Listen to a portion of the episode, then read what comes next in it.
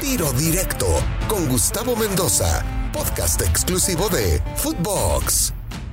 Amigos de Tiro Directo, qué placer saludarlos. Estamos con José Guadalupe Cruz, el profe, aquí en Tiro Directo. Amigos de Tiro Directo, qué placer saludarlos. Estamos con José Guadalupe Cruz, el profe, aquí en Tiro Directo. Pepe, primero que nada, gracias por estar con nosotros aquí en Tiro Directo. ¿Y qué hace hoy José Guadalupe Cruz después de su último equipo, el Necaxa. ¿Qué anda haciendo? Hola Gustavo, gusto en saludarte y muchas gracias por la invitación. Estamos aquí en Guadalajara, Jalisco, de su lugar, el lugar de residencia, su casa. Gracias. Y bueno, pues estamos aquí actualizados, estamos viendo el fútbol, la liguilla en México, la Champions en Europa, las ligas de todo el mundo. Hoy, gracias a la tecnología, tenemos oportunidad de, ver el fútbol por todas partes del mundo, si queremos. Y si no queremos también, ¿verdad? no lo vemos pero eh, hablando con gente de fútbol, me gusta ir a ver a la, a la, a la gente aquí en Liga de Expansión. Tengo muy cerca Tepatitlán, donde está un gran amigo mío que es Paco Ramírez con Tepa, y muy seguido vamos, comemos, platicamos, hablamos de sistemas, hablamos de metodología de trabajo, de entrenamientos, de fútbol, de qué más, este, aquí Guadalajara junto con Rubén Omar Romano, el Gordo Guzmán, que acaba de irse hace mucho, hace no mucho a Guatemala, pues también se estaba ahí con nosotros, René Isidro García, pues gente de fútbol, Gustavo, actualizándonos, comentando, tratando de mantenernos al día. Perfecto, profe. Oye, eh, es muy común en México escuchar decir es que al técnico mexicano no le tienen paciencia, no le tienen confianza, no le dan oportunidades, ¿no? Sobre todo al joven, eh, todos alguna vez pues, fuimos chavitos, ¿no? Y empezábamos tanto cualquiera de nuestras profesiones. Pero tú has sido un afortunado, Pepe. Tú has tenido muchos equipos, has dirigido una lista pues, importante, grande del fútbol mexicano, en lo que incluye equipos hasta como Rayados, ¿no? Y lo cito hoy porque es uno de los poderosos, o León, o el Atlante que tuviste, en fin, Creo que en ese sentido, José Guadalupe Cruz no se puede quejar, ¿no? No, en este sentido ni, y en ningún otro sentido, Gustavo. Soy sinceramente un privilegiado. Gracias a Dios, gracias a... Soy creyente y agradezco mucho a Dios, a mis padres en paz descansen y a mucha gente, directivos, gente del entorno del fútbol que me ha ayudado para alcanzar mis metas y objetivos y rebasar expectativas, quizás hasta propias, eh, Gustavo. Eh, no, no tengo yo en realidad nada que reclamarle al fútbol, todo por agradecerle y si en algún momento volvemos, porque es eh, nuestra pasión y es para lo que nos preparamos, eh, a dirigir, pues hacerlo con la mejor de las intenciones, con los proyectos tan intactos como antes. con los objetivos lo más alto posible. Estoy seguro que, vamos, no soy un joven, como bien lo señalas, tengo varias eh, experiencias con equipos de primera división y de liga de ascenso, eh, pero nunca se te termina, o creo yo que cuando se termina esa pasión por dirigir es cuando dices, bueno, me hago un lado y me digo otra cosa, o en otra función. Yo en lo personal tengo todavía la energía, las ganas, la vitalidad para seguir dirigiendo en primera división. ¿Cómo eh, recuerdas tus arranques como, como entrenador de, fútbol? Porque yo me acuerdo de jugador, Pepe, en el Atlante, sobre todo, ¿no? Aunque también, si no me equivoco, jugaste en el Querétaro, luego regresaste al Atlante. Este, ¿cómo, ¿Cómo fue que pasaron siete años de que te retiraste a que recibiste tu primera oportunidad como entrenador en un equipo que era famoso, ya no sé si era por Toño García, si era por Cuchonal, si era por el señor Burillo, por quien fuese, ¿no? En su momento, pero ese Atlante se caracterizó por darle oportunidad a muchos y mira cuántos de esos jugadores terminaron siendo entrenadores, directivos, etcétera, ¿no? ¿Cómo, cómo lo recuerdas? Y mira, Gustavo, muchos eh, al paso del tiempo pudieran pensar ha sido fácil, pero lo acabas de decir tú bien hace unos instantes atrás. Eh, soy muy afortunado y no todo el mundo tiene ese privilegio de tener las oportunidades y, aprovecharlas como ha sido en el caso nuestro.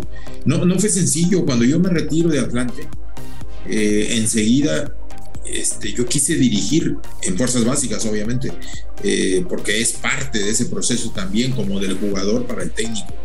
Pero no tuve la fortuna, no tuve la oportunidad porque pues estaban pues, todos los cupos llenos en fuerzas básicas. Hasta el segundo año después de retirado, eh, que volví a tocar esa puerta del Atlante, yo empiezo ahí a dirigir en, segunda división. Después de estar un año y un poquito más de un año en segunda división, me da Toño la oportunidad de ir a Lobos Guap en primera en Puebla. Eh, termino ese torneo en el cual salvamos la franquicia del equipo en esa categoría y me mandan a Potosí Tácuaro. Termino ese torneo y salgo de ahí.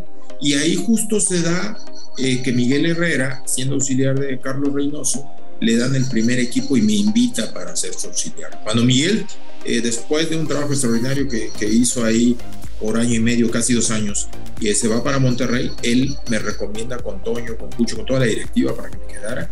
Y, bueno, pues eh, mira, eh, no fue nada sencillo, Gustavo, quizás recuerdes mi debut. Este, Es contra Chivas y me mete 7-0. Sí, sí me acuerdo. Marcado por este 7-0, pues cualquier otro eh, pudiera haberse roto, despedazado, este, tirado la toalla y decir, ¿saben qué?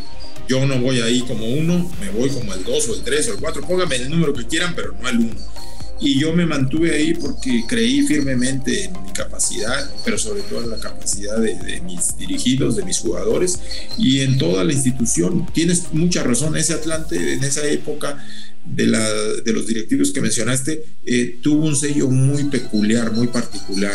En ese equipo surgieron una gran cantidad de jugadores, pero también entrenadores que hoy estamos todavía algunos en activo esos directivos, esos entrenadores, esos jugadores, sin duda era una mística, un sello, un, además, eh, Pepe, un equipo que jugaba bien al fútbol cuando eran jugadores y un equipo que seguía jugando bien cuando eran entrenadores. Y de ahí, bueno, tú, eh, Rubén, eh, Miguel, Wilson Graniolati, Daniel Guzmán, Sergio Bueno, hablé de, puros técnicos con un perfil ofensivo, Ricardo Lavolpe, eh, y, directivos, ¿no? Como Memo Cantú, por ahí se me escapa algún otro Luis Miguel Salvador, qué sé yo, se me puede escapar algún otro, pero, pero eh, esa escuela de directores técnicos, le quiero llamar de esa manera, se caracterizaba justamente por tener una propuesta agradable, ¿no? Porque ya podríamos debatir si juegan bien o juegan mal, para depende de lo, lo que quieras, ¿no? Y a quien le gusta 0-0 y con uno en la contra y fue perfecto porque ejecutamos el plan y hay a quien le gusta jugar proponiendo, yendo al frente, como ha sido característica de los equipos que tú también has dirigido, Pepe, pero ¿se puede jugar igual con todos los equipos o si tiene que ver el plantel? Ah, no, tiene mucho que ver el plantel, eh, Gustavo, eh, muchísimo. Es, decir, eh, tú te tienes que adaptar a la materia prima, no la materia prima la tienes que adaptar a ti poco a poco eh, vas a ir eh, en, ese, en ese proceso, en ese andar, cuando diriges un equipo, poco a poco pues embelezas, poco a poco pues entusiasmas y llevas a los jugadores a la idea que tú tienes, a la propuesta. Pero de entrada llegar y decir, Gustavo, yo soy tu técnico y tú vas a jugar así porque yo digo, todo al frente o todos atrás, eh, no es posible. tú tienes unas formas de trabajar unas maneras, porque tienes una experiencia, entonces hay que poco a poco ir introduciendo nuestra filosofía de juego, nuestras metodologías de, o sistemas de juego, nuestras dinámicas de trabajo. Y con esas poco a poco seduces al, atleta para que te crea, porque primero hay que convencerlo con la palabra y después ratificarlo con la acción, que son los entrenamientos. Yo voy a dar un discurso, un speech, como dicen los ingleses, extraordinario, excepcional, que embelece, que de verdad te maree y te conquiste. Pero si después no lo respaldas con lo que haces en la cancha, y, finalmente con los resultados, pues va a quedar ahí en un discurso a medias, un discurso en el aire. En lo personal creo que sí es bien importante que modifiquemos un poco. Yo escuché técnicos en el pasado decir yo me muero con la mía y voy con mi forma de trabajo y con mi propuesta y tiene que ser así porque yo digo yo mando. Yo pienso que en la actualidad eh, no, Gustavo. En la actualidad hay que gestionar mucho más el, vestuario, el grupo, eh, cuidar muchos esos, mucho esos detalles porque no es el mismo, de la misma manera de un aprox a, a, Gustavo Mendoza que a Felipe, que a Juan, que a Pedro. ¿Me explico? Hay que darle cada quien su lugar, siempre partiendo del respeto eh, hacia, la, hacia la persona y después, obvio, con la exigencia hacia el profesional. Pero sin duda creo que esto es parte de un proceso. Eh, te va a llevar un tiempo en el que ya seduzcas, en el que ya convenzas, en el que te pueden a ver y te crean, y entonces dices, bueno, ahora le doy el toque que estoy buscando yo para. Oye, Pepe, eres de lo, el único, quizá, ¿eh? Ayúdame tú con este dato, que fuiste campeón jugador y campeón técnico en Atlante. O sea, en Atlante. Bueno, Ricardo Lavolpe por ahí medio compartidón, ¿no? También, pero no sé si como jugador también fue campeón, pero bueno, tú seguro fuiste, no, mira, ahí está, ¿no? Tú fuiste campeón como jugador y como técnico. Se extraña el Atlante en primera división. Tú sabes qué onda con el Atlante, digo, ya sé que está en la Ciudad de México, que juega en la Ciudad de los Deportes, que está en la Liga de Expansión, eso lo sabemos todos, ¿no? Pero ya no es ni el mismo dueño, ni los mismos directivos, ni la misma onda. ¿Sabes tú porque yo sé que hay una afición atlantista, como dicen, ¿no? Que es muy grande en el país y que obviamente pues, se extraña, ¿no? En la primera división. Eh, ¿Tú sabes qué onda con el Atlante?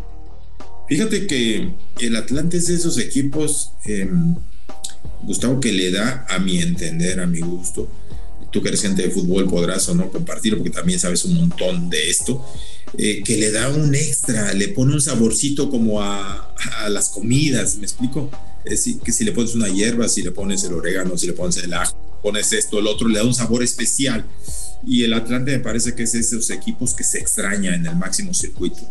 Y mira, afortunadamente tengo muy buena relación con, los, eh, con el dueño y con los directivos, eh, particularmente con Emilio, que es el dueño, con este Jorge Santillana, que fuimos rivales, compañeros de profesión, de, jugadores, y ambos son extraordinarios seres humanos que tienen unos eh, planes y unas metas increíbles para el Atlante. Ellos quieren ver al Atlante de regreso en primera división y estoy seguro que lo van a conseguir.